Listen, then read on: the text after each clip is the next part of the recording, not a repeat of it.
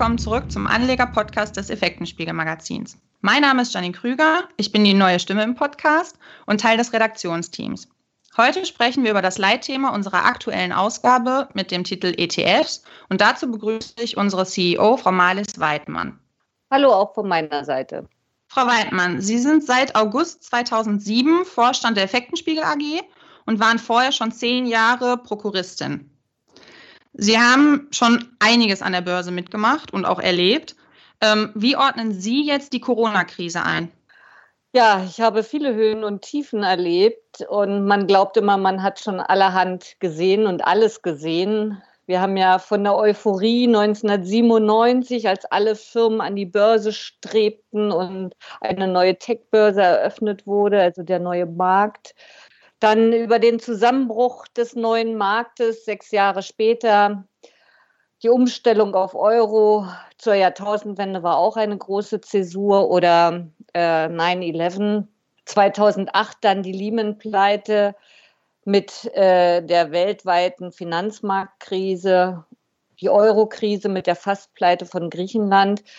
Ja, und jetzt die Corona-Krise die schon etwas ganz Besonderes ist, uns vor besondere Herausforderungen stellt. Sie ist aber keine Systemkrise. Also schon so einige Auf und Abs an den Börsen mitgemacht. Ähm, wenn Sie sagen, dass die Corona-Krise keine Systemkrise ist, bedeutet das dann im Umkehrschluss, dass sie für uns jetzt, also oder für die Börsen weniger gefährlich ist? Leider nein. Und das haben wir alle auch gesehen. Es heißt nur, sie ist nicht aus dem System selber entstanden, wie zum Beispiel die Finanzmarktkrise, die ja ihre Ursache im Bankensystem hatte, oder die Euro-Krise, die aus der ökonomischen Ungleichheit und der hohen Verschuldungsquote einzelner Mitgliedsländer der Eurozone resultierte.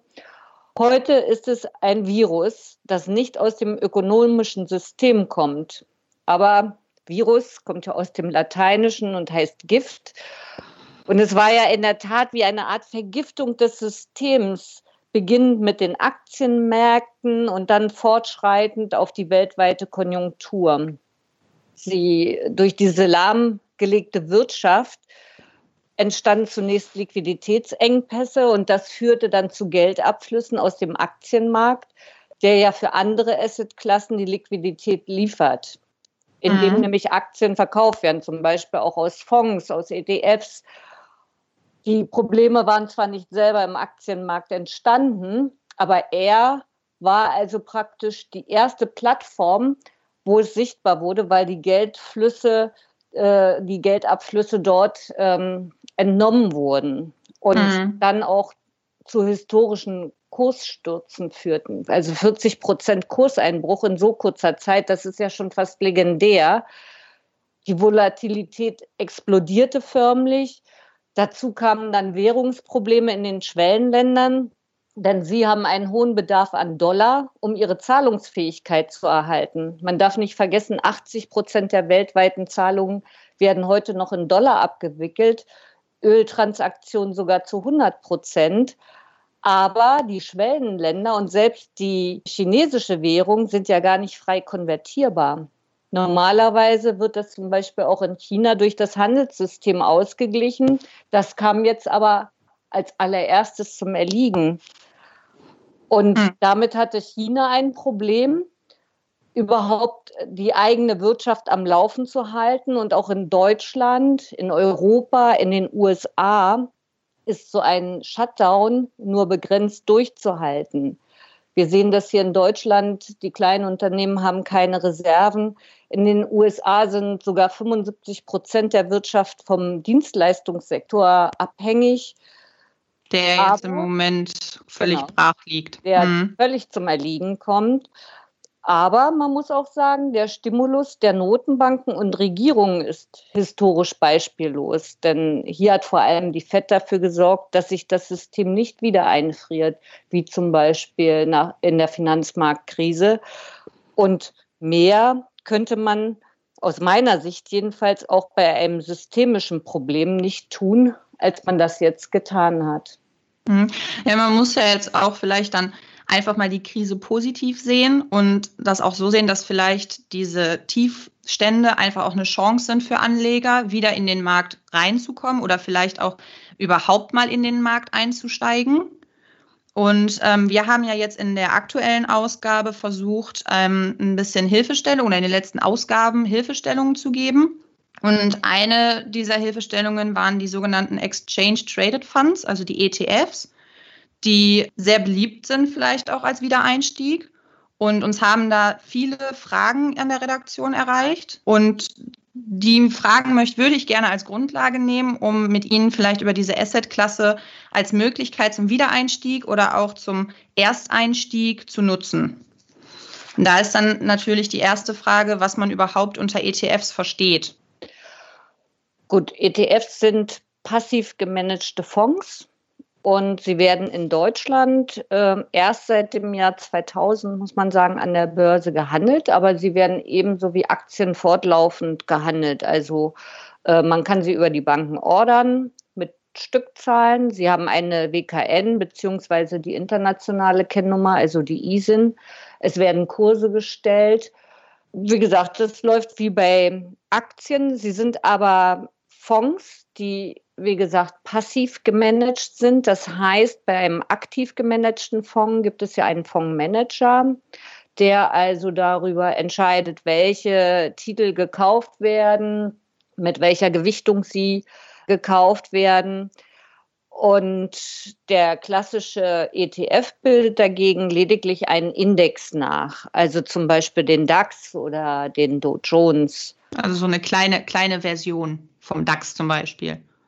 Ja, also äh, wenn dann der DAX draufsteht, wird also auch, werden die 30 Blue Chips gekauft. Eins zu eins wird dann der DAX auch abgebildet. Daneben gibt es aber auch andere ETFs, also ETFs auf Aktien, auf Anleihen, auf Devisen, Renten, Rohstoffe. Der Preis dieses ETFs ist jeweils an den Basiswert gekoppelt. Also an die Devisen, an die Rohstoffe. Bei steigenden Rohstoffpreisen zum Beispiel steigt dann auch der Preis des ETFs und umgekehrt. Und das hat den Vorteil, dass Anleger also über ein einziges Produkt an der Entwicklung ganzer Märkte und Anlageklassen oder auch eines Index partizipieren können. Ja, Sie müssen nicht entscheiden, welchen DAX-Titel kaufe ich. Kaufe ich jetzt Siemens oder BASF und dann kommt die Sorge, dann ist es genau die falsche Aktie in diesem Moment, sondern sie bilden den ganzen Index nach oder eben eine ganze Region nach. Und es macht auch gerade bei Rohstoffen oder auch Märkten mit großen Währungsschwankungen Sinn, weil Anleger sonst sich auch da gar nicht so direkt beteiligen können. Und für Neueinsteiger ist es halt einfach eine einfache Variante als die Direktanlageaktie, die viel schwieriger ist. Man muss sich viel intensiver mit dem Unternehmen auseinandersetzen. Und inzwischen bietet die ETF-Branche auch äh, Sonderthemen an, ja, also auch für Liebhaber, die so für Nachhaltigkeit, Wasser oder Dividendenstrategien oder andere Megatrends halt ein Faible haben, gibt es also sehr interessante ETFs. Okay, also es klingt erstmal sehr einfach und auch logisch, aber wahrscheinlich ist gerade die Index-Nachbildung auch so der Haken an der Sache.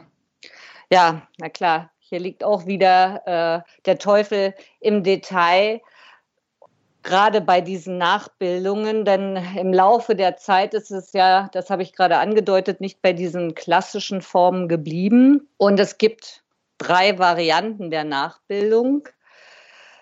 Die erste ist die physische Nachbildung. Das bedeutet, dass der Index mit seinen Bestandteilen vollständig nachgebildet wird. Also die Basiswerte werden eins zu eins erworben. Ich habe das gerade schon gesagt, auf den DAX bezogen kaufen also diese ETFs die Aktien aller 30 darin enthaltenen Firmen entsprechend ihrer Gewichtung, wie sie im DAX auch gewichtet sind. Man bildet also den DAX eins zu eins nach und steigt der DAX um 5 Prozent, steigt halt auch der ETF vom Kurs her 5 Prozent. Die nächste Form ist die Swap-basierte Nachbildung. Sie hier findet vereinfacht ausgedrückt, also es ist sehr komplex, ein Tauschgeschäft zwischen dem ETF und einem Partner statt. um es mal so zu sagen, steht hier DAX drauf, heißt das noch lange nicht, dass auch der DAX da drin ist, dass also auch die Standardwerte wirklich da drin sind. Dann wundern sich die Anleger, der DAX steigt 5%, aber mein ETF steigt nicht vom Kurs her. Das könnte daran liegen, dass der ETF womöglich in einem ähnlich aufgebauten Index investiert sein kann, zum Beispiel im Nikkei. Ist ja auch ein Index, ein Landesindex, ein Standardindex. Und bei der dritten Variante, dem Sampling, werden zwar ebenfalls Aktien gekauft, der ETF hält aber aus unterschiedlichen Gründen dann immer nur eine Auswahl an dem Index. Das liegt manchmal daran, je nachdem, wenn er zum Beispiel in Schwellenländern einen Index nachbildet, an den Marktzugangsmöglichkeiten. Das muss also nicht unbedingt negativ sein. Also es ist im Grunde für Anleger am besten, wenn sie ähm, entweder physisch replizierende oder aber in Sampling-Fonds, wenn es sich um die beiden Arten handelt. Richtig, denn alle synthetischen Konstruktionen bilden nicht den eigentlichen Basiswert ab, der vorne drauf steht. Und das ist gefährlich. Dazu mhm. kommen dann auch noch Risiken, die man hat. Man kennt den Gegenpartner nicht, den Gegenpart nicht, dass man dann noch Gefahr läuft, äh, dass der vielleicht in die Zahlungsunfähigkeit schlittern könnte. Mhm. Ähm, auch eine häufig gestellte Frage ist, ob ETFs auch sparplanfähig sind. Ja, ETFs können wie aktiv gemanagte Fonds auch sparplanfähig sein. Das heißt, man kann ja monatlich regelmäßigen kleinen Einzahlungen, meist ab 25 Euro, in den ETF einsparen. Und jetzt bekommt man ja, wenn man Aktien hat, meistens, jetzt im Moment ist das ein bisschen schwierig, Dividenden. Äh, wie ist das bei ETFs dann? Da erhält man dann auch eine Dividende? Ja, das ist wie bei Aktiengesellschaften. Es gibt Aktiengesellschaften, die schütten Dividende aus und Aktiengesellschaften, die schütten keine Dividende aus. Und so ist das auch bei den ETFs. Es gibt ETFs, die ihre Gewinne ausschütten und andere, die den Gewinn wieder anlegen, die Gewinne anlegen, also thesaurieren. Mhm, was jetzt natürlich auch aktuell gerade mit der Corona-Krise viele interessiert, ist natürlich, ob ETFs im schlimmsten Fall pleite gehen können. ETFs werden ja von Fondsgesellschaften und Banken aufgelegt und die können natürlich pleite gehen. Daher sollte man schon genau hinschauen, wer den ETF auflegt, ähm, ob dieser Emittent also wirklich solvent ist. Aber, und das ist die gute Nachricht, ETFs sind, also das Vermögen, ebenso wie Aktien Sondervermögen. Und dieses Sondervermögen wird getrennt von den übrigen Vermögenswerten des Emittenten gehalten. Und damit sind sie bei einer Insolvenz vor dem Zugriff von Gläubigern geschützt. Jetzt hat man natürlich im Moment so, oder beziehungsweise allgemein das Problem, Banken selbst empfehlen natürlich am liebsten ihre eigenen Produkte. Deswegen ist es sehr arbeitsintensiv für Anleger, sich da die richtigen ETFs rauszusuchen. Was ist Ihr Rat an Anleger, die sich für ETFs interessieren? Also ich kann das nur bestätigen, es ist arbeitsintensiv, auch für uns. Und man muss sich da wirklich vielleicht so eine kleine ähm, Schrittfolge zurechtlegen. Zunächst mal muss man natürlich äh, überlegen und sich darüber im Klaren werden, in welchen Index äh, oder welche Region möchte man denn anlegen. Dann Schritt zwei muss die Antwort auf die Frage sein, wie viel Geld man investieren möchte. Möchte man es sofort investieren? Möchte man es über einen Sparplan machen? Möchte man Dividende generieren oder soll der ETF thesaurierend sein? Und erst dann kann ja der dritte Schritt folgen, dass man sich auf die Suche nach einem geeigneten ETF begibt. Und hierfür gibt es inzwischen sehr gute Plattformen, Internetplattformen, die wir im Übrigen auch in unserer aktuellen Ausgabe des Anlegermagazins vor Ostern zusammengestellt haben. Ebenso wie einige geeignete ETFs für den Wiedereinstieg oder den Neueinstieg an der Börse. Genau, die findet man in der aktuellen Ausgabe mit den besten oder mit einer Zusammenstellung von bestimmten ETFs zu verschiedenen Themen auch. Natürlich haben wir auch ETFs, zum Beispiel einen ETF, der weltweit anlegt. Damit ist man natürlich sehr breit aufgestellt. Grundsätzlich gilt aber auch hier, gerade in diesen schwierigen Aktienmarktphasen kühlen Kopf zu bewahren. Denn das Problem ist ja oft, dass man sich nicht wieder hineintraut in den Aktienmarkt. Und Anleger, die bis jetzt noch gar nicht investiert waren, tun sich natürlich schwer, gerade in diesen Phasen, wo man den Boden sehr schwer erkennt, wieder einzusteigen. Also kühlen Kopf bewahren, strategisch klug und umsichtig handeln und sich gut informieren. Dann danke ich Frau Weidmann schon mal für den Einblick in den Wiedereinstieg in den Markt mit ETFs. Gerne, das hat mir viel Spaß gemacht. Und wir hoffen natürlich, dass wir euch neugierig gemacht haben und euch vielleicht auch einige Anregungen und Tipps geben konnten.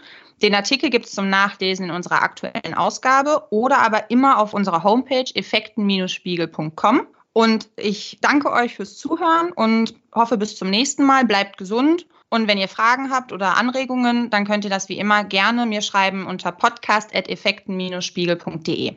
Ich wünsche euch noch eine gute Zeit und bis zum nächsten Mal. Tschüss. Tschüss auch von meiner Seite und ich freue mich auf die nächsten interessanten Gespräche.